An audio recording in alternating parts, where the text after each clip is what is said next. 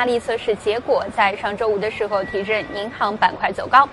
测试结果显示，三十四家金融机构都能够在面临下一次金融危机或是经济倒退的时候，保有足够的资本来支撑度过。而压力测试中的更关键的资本计划部分，则会将在本周公布测试结果。压力测试也是多德富兰克林法案的一部分，这也是金融机构连续第三年顺利通过此类测试。而现在华盛顿讨论的是是否应该考虑放宽金融监管的问题。目前的美联储要求资产规模超过五百亿的银行都要接受此类测试。而一些共和党议员则希望这一标准能够提升至两千五百亿美元，也就是说只针对最大型的银行，并且希望测试的频率从目前的每年一次调降至两年一次。不过，支持维持监管的观点则认为，银行业能够通过压力测试，恰恰是反映了该测试对防止金融机构风险的正面效果。主持人。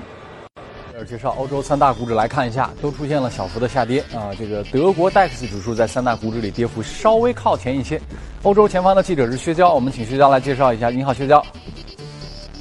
好的，主持人，上周五国际原油价格的下跌继续影响着欧洲股市，能源股板块明显下挫，其中荷兰壳牌集团股价上周累计下跌超过了百分之五。截至收盘，欧洲斯托克六百指数下跌百分之零点一九，报三八七点八一。上周五，欧元区迎来了密集的数据发布，结果也是喜忧参半。一方面，以德法为主的欧元区制造业 PMI 数据继续上涨，但同时服务业和综合 PMI 却有所下滑。但总体来看，欧元区的经济仍在稳步回升阶段。英国方面，由于英国央行委员福布斯再次释放了支持加息的言论，令英镑继续上涨约百分之零点五。而政治和经济方面的担忧也使得英国股市上周连续第三周出现亏损。在周五召开的欧盟峰会上，法国总统马克龙与德国总理默克尔举行的联合发布会上，马克龙强调，只有当法国和德国的论调统一时，欧洲才能持续前进。而默克尔则认为，欧盟的未来比英国退欧谈判更加优先，欧盟应该团结起来应对公共安全、经济增长和国防等问题。主持人，好，感谢薛娇带来的介绍。今天华尔街到陆家嘴，我们请来的嘉宾呢是国民投资的。秦毅先生，一起来看看今天他给我们带来哪些有意思的观点。哎，秦先生你好，欢迎来到节目里，来，请坐啊。哎呀，我觉得这些年大家错过很多机会，你成功的错过了美国市场里面百年来最大的机会——亚马逊。然后作为一个内地投资人，你又非常成功的错过了拥有四百六十倍以上涨幅的腾讯。对，我想问问秦先生，我们下一个有可能错过的牛股会是谁啊？我觉得可能就是 SpaceX。啊，这公司还没上市呢啊，没还没有，就是伊隆马斯克的那个火箭的那个发射是吧？就它已经有那个叫回回收技术是吧？对，能够在海上完成回收。因为你看啊，就是说刚刚说的两家公司都是跟地球相关的，就是所有的都在地球的这个范围内挣。那你说下一个我们要去找一个巨大的一个回报，可能就是要离开地球，进入到太空领域啊。这个，因为现在的这个时候呢，似乎已经到了，就是说你看啊，嗯，就是本周就是两天之内。那个 SpaceX 发射了两次火箭，就是，然后的话，它今年的这个火箭的这个发射的次数已经超过全年。那么，按照这样的一个速度下去的话，今年可就是应该是达到二十七到二十八次。嗯。但是呢，你想一周发两次，理论上的话，它一年的话，它可以发一百次。嗯。啊，所以的话，就是这样的一个发射的一个频率，他算不算？他发一百次要花多少钱啊？那我我们我们可以接下去讲，就是说，他现在你在他的官网上，他公布的，就是它有两个价格，一个呢，一个是它的一个 f a l o n 的一个猎鹰的一个 Heavy，Heavy 的话，因为它的运载量大，它可能是现在是九千万美金，还有一个是九，现在的一个报价的话是六千万美金，就是现在的价格，我网上查了一下，大概是跟我们中国的那个长征是匹配的。嗯。但是其他的像包括俄罗斯也蛮便宜啊，但是也不能跟它比，就是说包括欧洲，欧洲是非常昂贵的，是吧？所以呢，我觉得像这样的一个发射频率以及它的一个火箭的一个回收技术，导致它未来的这样的一个成本会急剧下降。因为我们看到，二零一五年的现在的火箭的这个发射的这个费用，已经比二零一零年已经降了五倍以上，是吧？这已经是一个很大的一个进步了。那么一个产业你要能够腾狂发展，就一定是成本是要把它降下来，而且具备直线降的一个可能性。以前的话，我们所交的一个卫星或者是发射，都只是小部分人玩的。那美国航天署，是吧？我看他去年二零一七年刚刚那个，就是那个特朗普给他签了一百九十六亿美金的那个一个。就是 contract，就是相当于他们有拥有这些经费，所以美国人在这方面的话，他还是蛮舍得花钱的。中国我相信也不会低，呃，毕竟毕竟中国我们现在的一个航天的这个技术各方面也是非常这个厉厉害的，是吧？所以呢，我感觉到他两次发了之后，因为我们现在知道 SpaceX 现在的估值，按照上一次那个 Google 跟那个 Fidelity 那个基金入驻的时候，大概是。他们是投给他十亿美金，大概是估到一百二十亿美元左右。但是现在，我觉得他两次发射，他给投资人，包括跟其他整个世界展示了他具备这样的一个发射的频率以及它的一个成本优势之后，那么像这样的一个公司的一个价值的话，不夸张的讲，可能现在已经已经是两百五十亿到三百三百五十亿以上的一个美金了。因为在那个独角兽这个名单里面。目前特斯拉 SpaceX 还是排在第七、第八名，一百二十亿，因为第一名还是那个 Uber，是吧？六百四十亿美金，是吧？就是我觉得它应该是在这个上面了，是吧？秦先生已经这么明确、清晰而详细的告诉你了，你千万别再错过了。我想到一件事情，我们经常说一句话，说。这个太阳底下就没有新鲜事儿。我们经常喜欢做一些对比跟对照，以及从历史中吸取经验哈。大家会发现，一个产业像您说的，它要想极其高速的发展，它需要一个重要的条件，就是它要把成本降下来。大家会看到这十来年的发展啊，个人电脑这个产业，就是硬件 IT 硬件产业，发展的非常非常快。过去大家是没有人想过这种电脑能走入寻常百姓家的，但是乔布斯等这批人把它带到平常每个人家里面，为什么呢？对。因为他们有这个成本的极大的下降。你看过去这些年里面，汽车没怎么便宜，但是个人电脑的价格一直在便宜，一直在便宜。它为什么会变得便宜呢？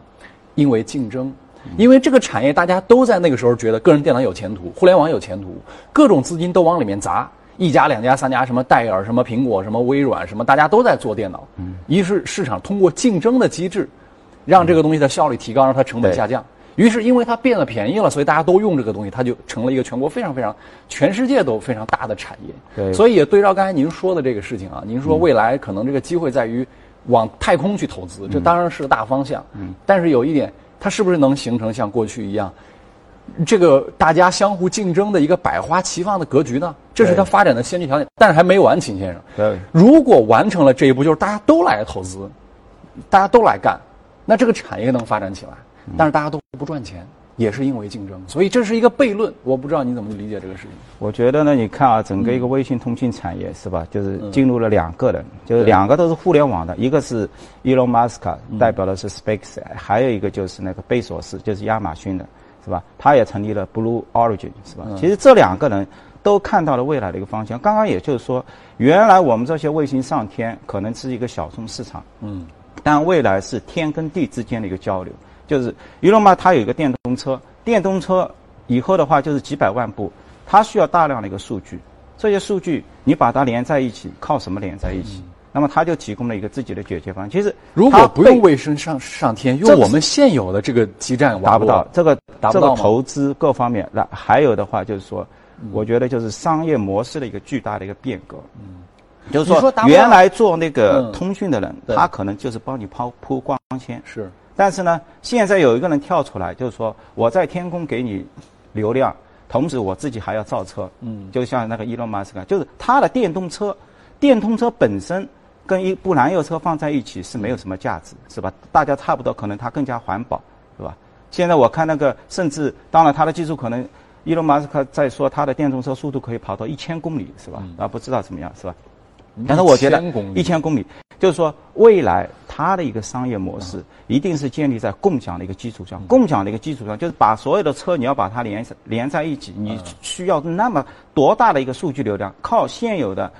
移动公司或者他们提供的这些这些流量是远远不够的。你要成为一家非常具伟大的一个公司，一定要从流量上面你就自己掌控，自己来提供流量。那么我现在拥有我这个火箭的这个发射，就是我看到它最新的一个公布啊，就是说它有权力一个 global 全球的一个流量公司、互联网公司。那么在这个公司里面的话，那你需要什么？首先，卫星要上天，星要上去，然后这个这个就是携带的这个卫星的数量要大规模的。现在它大概昨天发布的那个，它是带了十颗卫星上天，是吧？那么它准备要达到二十到二十五颗。然后呢，这个有了，然后的话。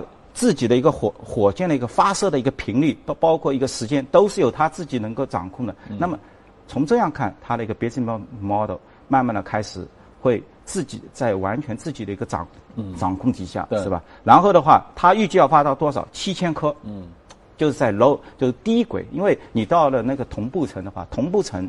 现在的话，大量的一个通信卫星都在同步层，就是离开地球就是三万六千公里左右的一个距离的这这样。那到了低轨的话，你有一个缺陷，就是地球因为在自转嘛，你可能会偏离。那么这个时候呢，你就需要有一定的一个数量。但是现在伊隆马斯克就说，我发射了一个点，只要到六百，嗯，就是六百英里，离开地球六百英里。那离开地球六六百英里的话，那他现在的 Falcon 按照他现在的。这现有技术，它一次可以带二十二吨的货物上去，所以的话，它的卫星的一个数量，我觉得有可能还会继续上升。那么我们未来看到，就是说上天的这个七千多颗，按照以前的讲法是，你一个一次才能发二十六，一年才发二十六次，你要发到什么时候啊？五年、十几年？对。那按照他现在的技术，他就解决了。听你说了之后，我觉得做投资好不容易啊！你得是一个历史学家，你得是个心理学家，能洞悉对手的心理，你还得是一个天体物理学家，这太难了。你让我想到了一件事情啊，就是美国对冲基金界有一个非常知名的人物叫朱利安·罗伯逊，你应该知道老虎基金，对对吧？呃，老虎基金这个朱利安·罗伯逊，他曾经在他的这个书里面啊讲过一个他的投资理念。他说，如果一个新兴行业，这个行业兴起。你不要去买这个行业，你去买这个行业的上游。嗯，哎，其实有点意思。前一段时间我们研究火锅，你知道吗？对，就火锅这个东西成为二零一六年中国餐饮市场的 number one，它的市场份额达到百分之二十二。嗯，那我们就按照这个思路，我们就去找。我们发现，真的最有价值的不是你去投火锅店。这一年多以来，市场涨幅表现最好的是火锅调料公司，你可以去看一下。啊，很多调味品表现很好，包括在港股，包括在内地 A 股。说回来，我们不是要说调味品，我们还是为了说刚刚才跟您讨论的这个问题。当一个新产业兴起的时候，为什么我们说你要关注它的上游？它的上游相当于是卖铲子跟卖水的人，就是你直接去挖金矿，大家都觉得这儿金子多，人都会来，人人一来。竞争，竞争就分散利润，大家又要想着降成本。我还过去研究过一些有关于泡沫的历史啊，有一些发现，你会发现所有的新兴经济，第二次才有机会，第一次都是泡沫。嗯，荷兰的郁金香，对吧？这是非常典型的机会。但是经过洗牌之后，到第二轮，它成了一个繁荣的产业，一直到今天都很繁荣。对，互联网也一样。第一波的泡沫出现，大家集中往里涌的时候，那是二零零一年。嗯，但是第二次这就不是泡沫，一个个的巨头都涨起来，而且确实在赚钱。嗯，所以当你看到第一次泡沫出现的时候，一般会给你指向这是一个历史的大的机会。但是在机会面前，其实不建议大家马上就冲进去。嗯，因为它还现在还没有进行充分的这个洗牌。包括你也看到这样的例子，光伏太阳能，对不对？这个东西在大概二零零九年、二零一零年的时候，那是最热的时候，那是第一波。马上这个行业就完蛋了，开始洗牌，洗了之后慢慢慢慢发展到现在，你发现哎，又有一点，要开始复苏的这个迹象。我们发现所有的新兴产业都有这个规律，就是它至少有两波，第一波坑你没商量，嗯，然后慢慢慢慢洗牌之后的第二波，对，有可能会是一个非常健康的机会和未来。这个理念我觉得也可以应用到人工智能。这个领域，人工智能现在是第一波，第一波一定是就是叫大浪淘沙，叫做千军万马，叫做这个百舸争流。我觉得就是成为一个伟大的一个公司，你一定是要跟千百万级的这样的一个消费者直接对话。对，如果你只是你不对话的话，那么 你没有办法就是真正有效的去降这个成本。就是刚刚我们所到所说到的，伊隆马斯克他的一个电动车，现在电动车是有价格的，但未来一定是。按需购买，就是你不需要去花五万或者六万美金去买这辆车，你只是使用它，按照你每公里就就是这样的一个模式。这所以现在为什么全球的这个汽车产业，他们的汽车股的估值都只有到了七倍六倍，也就是大家觉得。商业模式即可发生重大的一个变化。我上礼拜做点研究，这个共享自行车这个模式来了之后，自行车企业全部被干掉。从那个台湾的捷安特到内地的什么上海永久，毛利率下滑非常快。对，因为整个这个市场你不需要生产那么多车了，因为我共享之后就这么一个存量就可以了。一会儿我们再展开啊。好，感谢秦毅先生。我们来看一下今天的异动榜。看看榜上的这些行业和公司。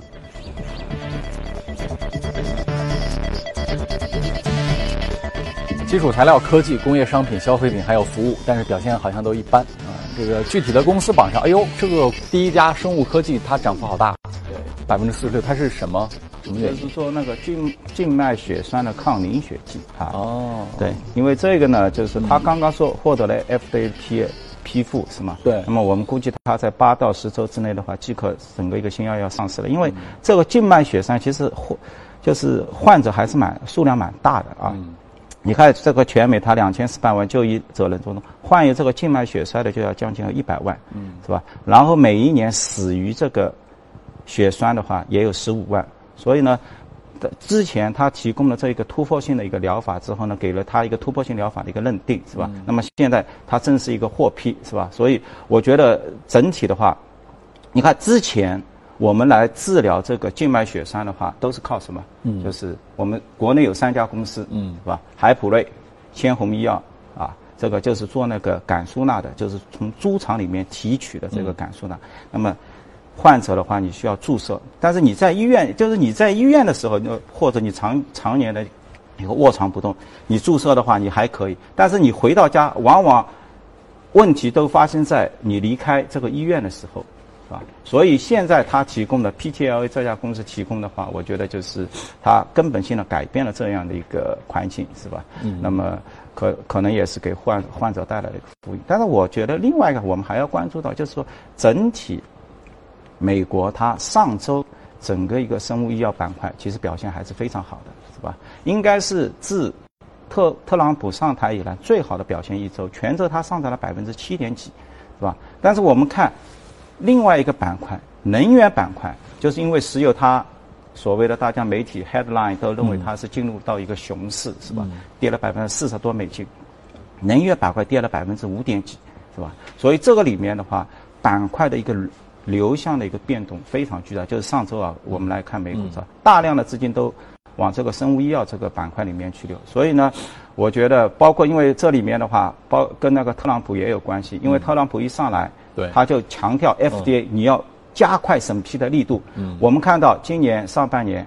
整个美国全美批过的那个新药已经超过去年全年了，二十三个新药已经超过去年全年了。对。第二个，他在那个定价上面，原来在他跟希拉里在上台之后，包括特朗普上台的前一段时，就是刚上台的百日之内，他对制药公司的那个定价提出严厉的批评，但实际上现在来看的话是非常友好的，是吧？所以还是在保护所谓这种那个制药这个行业，所以我们也看到像这样的一个呃板块，就是生物医药板块，就是也获得了一个投资者一个资金也是大量的这个一个流入，就是啊。呃，医药其实挺值得去稍微做点研究的，因为不仅是因为它出经常出现大牛股，对吧？还还因为它也经常会有坑，嗯，它会坑你没商量，因为这个领域还是需要蛮多专业的知识，一般人也很难看懂。比如我就看不懂医药股，一会儿我也想请教一下秦先生，但是我们因为现在时间有限，我们先进行一下大公司的消息，交到阳光这边啊，阳光。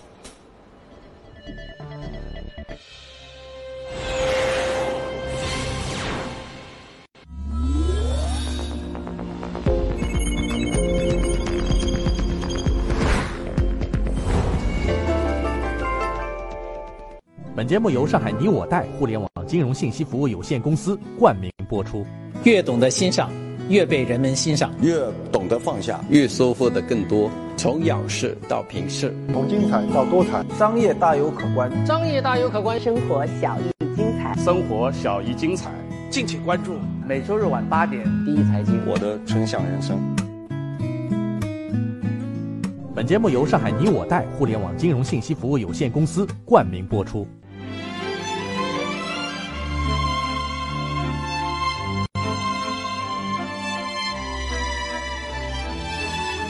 约三个世纪的经典老凤祥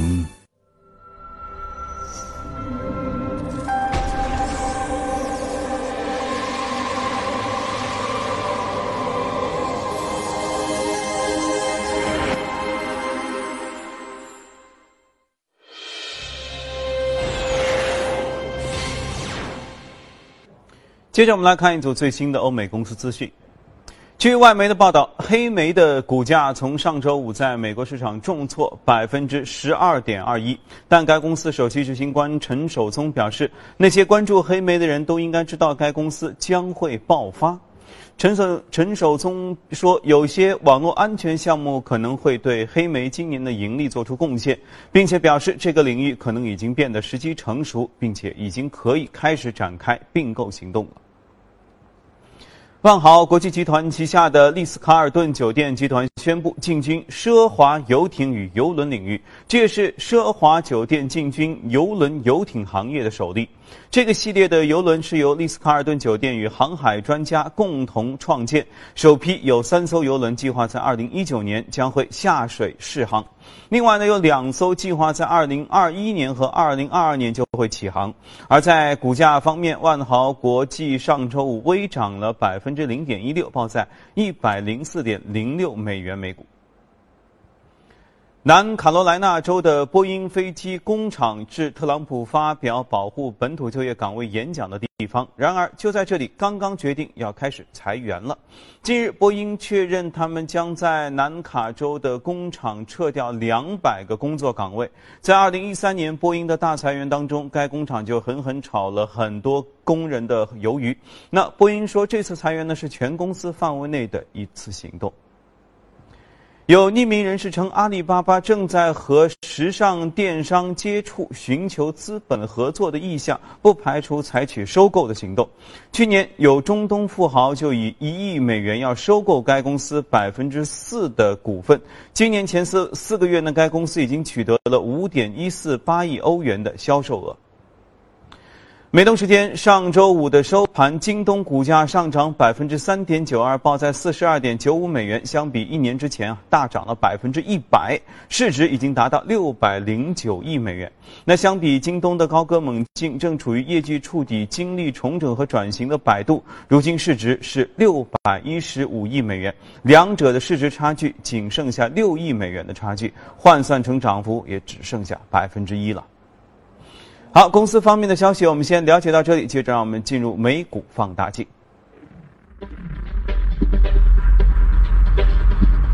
美股放大镜来关注一下今天这一家公司，我们来看一下这个一个信息技术的公司 Light，这个 Light 主要是做什么呢？原来它是从那个 JDSU 分拆的，二零一五年的时候分拆成了一家公司。那现在的话，就是原来之前都是做那个光通讯的，是吧？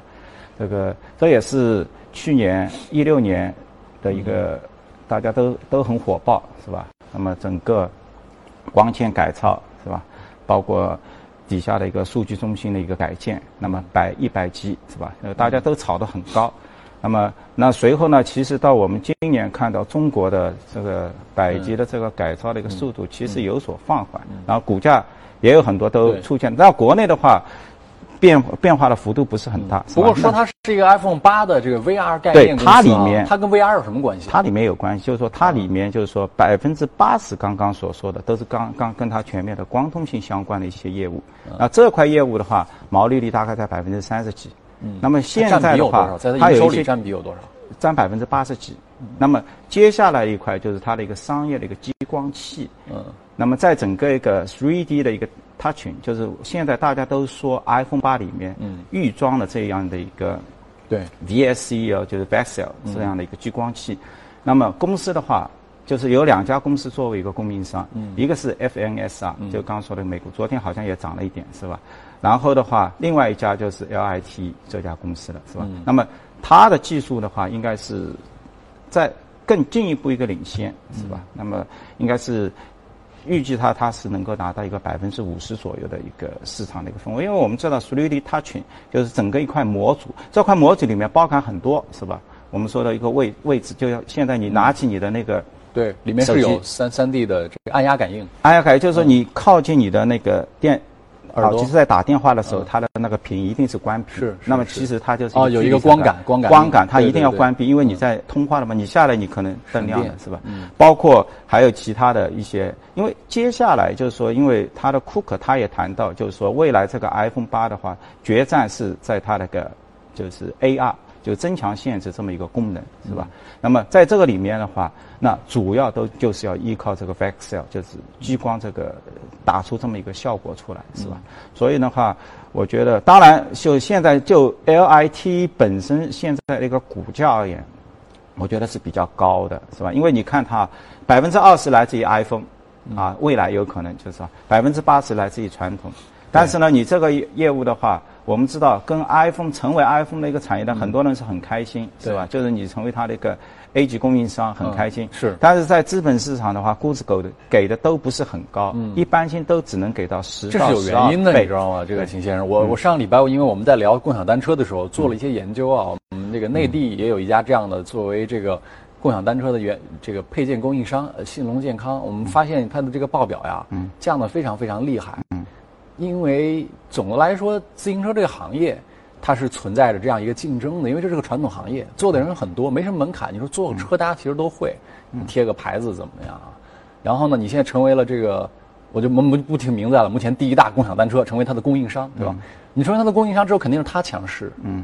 你作为配配件供应商，跟你一样的配件供应商太多了，那肯定是你弱势。你能拿到人家的单子，你欢天喜地还来不及呢，对不对？所以我发现的问题在于。如果你不是一个独家供应商，你一定会受到溢价，你会你会被被被打引号会被剥削的？对，因为你刚刚说到，就是说，比如说我们你说这 iPhone 也一样，特斯拉到中国来了，我们一把炒上去，很多人都是炒它的产业链。但是其实，请你注意，特斯拉到目前它都没赚钱。那么你说怎么会让你配件赚钱能够有暴利？然后你给他五十倍、一百倍的一个 PE，啊，这个是。就是大家投资者都要反思一下这么一个逻辑。反过来，我觉得，比如刚才我们又谈到火锅，嗯，知名火锅，如果你作为它的配配料的独家供应商，嗯，那有可能你们会共同富裕的，因为你是独家的，就意味着没有竞争。嗯，如果我可以采购你的，也可以采购他的，我选择很多。嗯，那你要想成为我的选择，那一定是要有有成本跟有代价的嘛。嗯，你要想获得这个单子，你就自己让一部分毛利率出来嘛，然后你获得这样的一个量。嗯，那其实我想，对于 iPhone 也一样嘛。苹果的供应商，它同一款配件可能都有好多家同时在供应，它是为了保证它的供货嘛。那既然一多，我压价很正常啊。对，嗯，当然屏幕上面好像它是没有竞争，可能都是要三星那边 OLED 那块那块屏是吧？就是你换了一块新屏，跟原来的 LCD 屏的话，它成本要足足高出六十美金，所以这一块的话。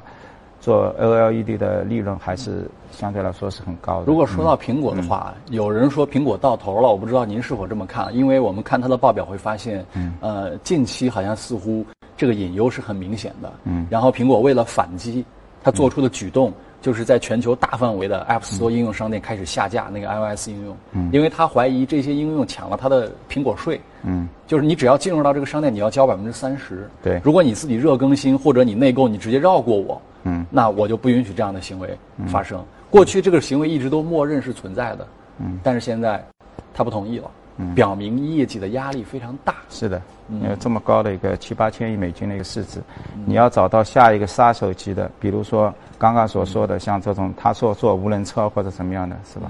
那你刚刚绕回到你刚刚所说的，你要到上游啊，跟伊隆马斯克一样，你要做一个全球的一个互联网公司啊，因为这这个公司出来的话。你像它的一个 global internet，那么也有可能可能给你带来一个三百亿美金以上的一个收入的一个来源。它现在是吧？我觉得更，它也需要往这个。我们还是要修正一下刚才我们的这个判断。我们说的你要造上游新兴产业的上游，有一个重要前提：如果你是个卖水的，这儿这儿必须得只有你一家在卖。如果在一个金矿，大家都去挖矿，所有人都来卖水，一两百家，你一样赚不到钱。我们说的，你要做上游，最好是只有你一家，对，就你一个卖水的，那你一定是赚钱的。这还是有些不一样的。感谢秦毅先生啊，这一段我们先交流到这儿，下面把时间交给阳光。好，听树泽说了那么多火锅的事儿哈，我们来了解一下原油、黄金和汇率市场的表现。截止到二十三号收盘，纽约商品交易所八月交货的轻质原油价格上涨了零点二七美元，收于每桶四十三点零一美元。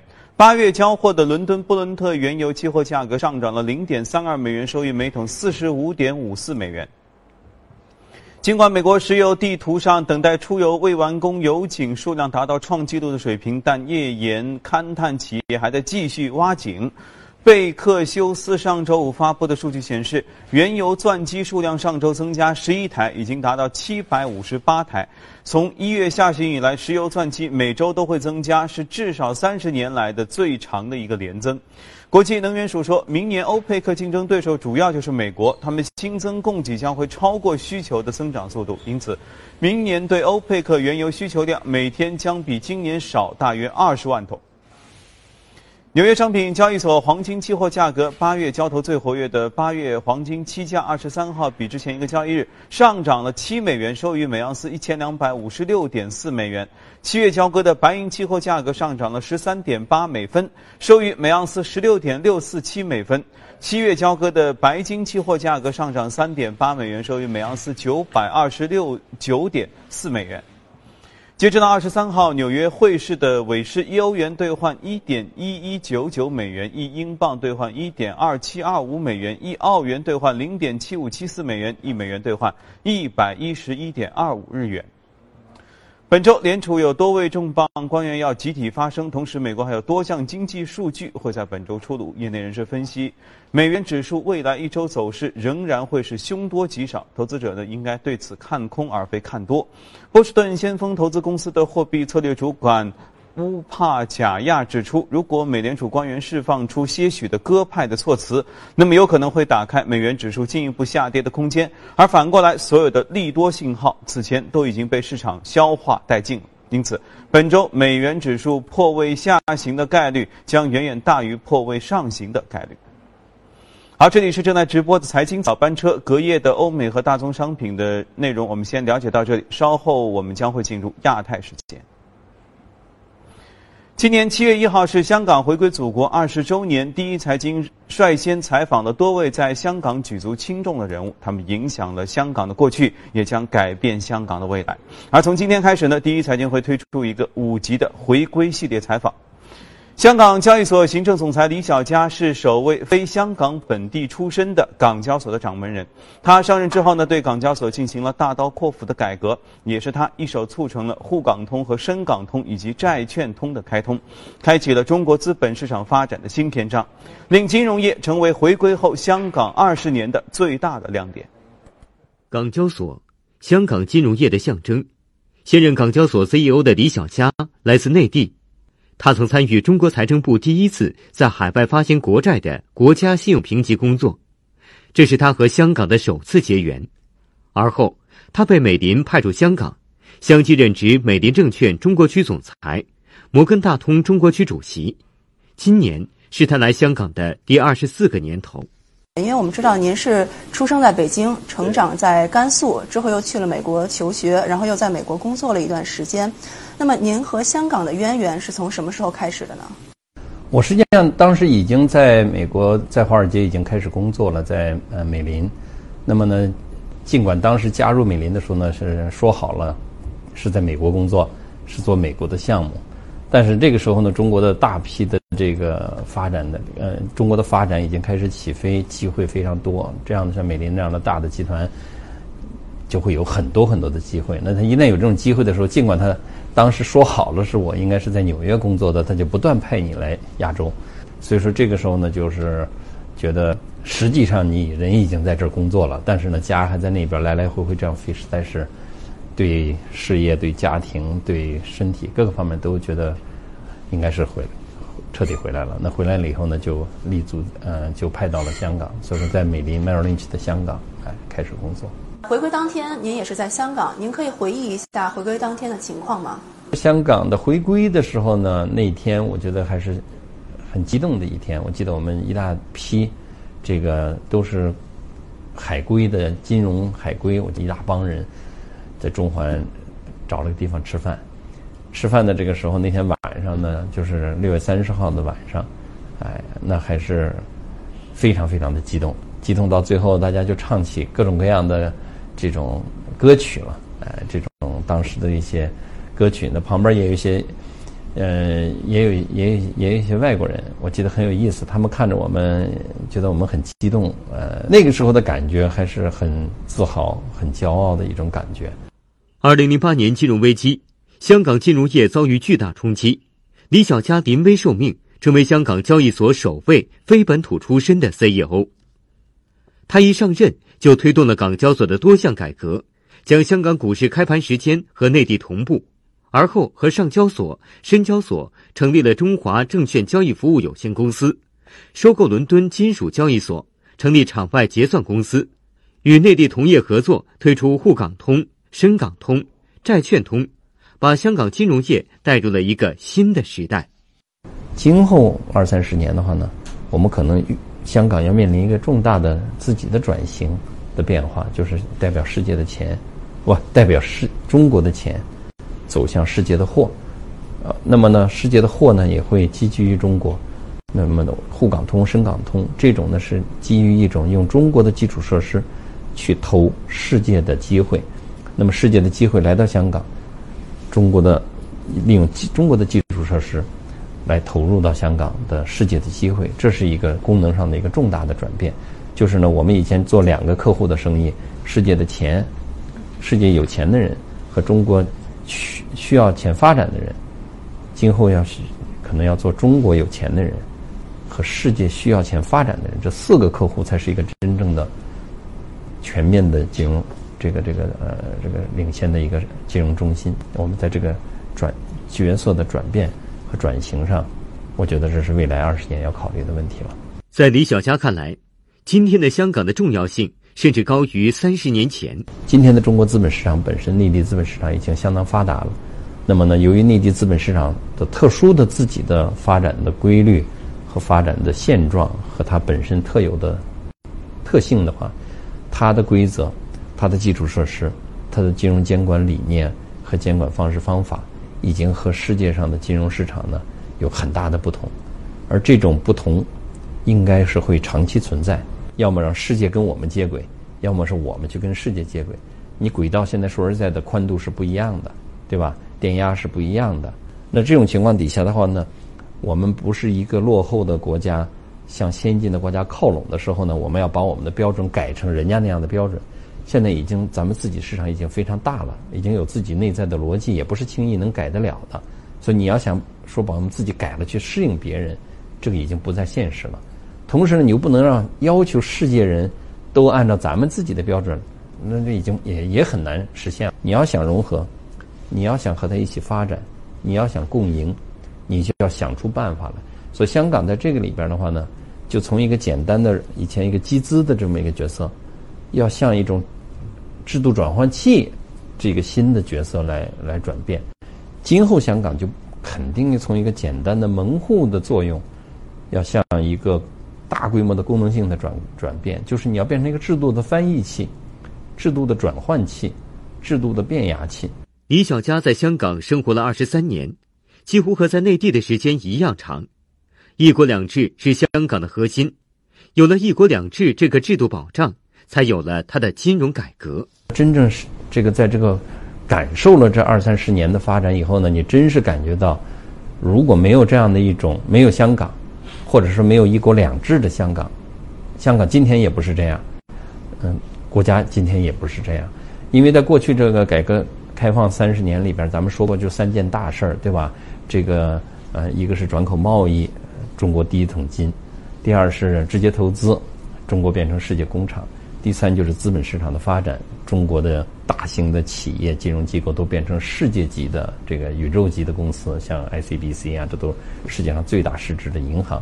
那这几件事儿呢，很核心的因素呢，是因为呢，在一个香港这样的市场里边的话呢，我们一国就国家愿意在这尝试，国家愿意在这个地方过河，国家愿意在这个地方摸着石子石子过这个河，别的地方呢，尽管别的地方可能。也有桥，可能也有别的这个路，但是呢，那个地方呢，由于没有一国的信任和信心，他不愿意走。同时呢，由于是两制，那就意味着别人呢，整个全世界呢，又愿意在香港呢拥抱中国，哎，那么在香港这个地方的话呢，把资金、把人员、把把所有的这个信心呢放在香港，这样，因为大家都想和中国这个巨人在发展的过程中间有所联系，有所这个融合。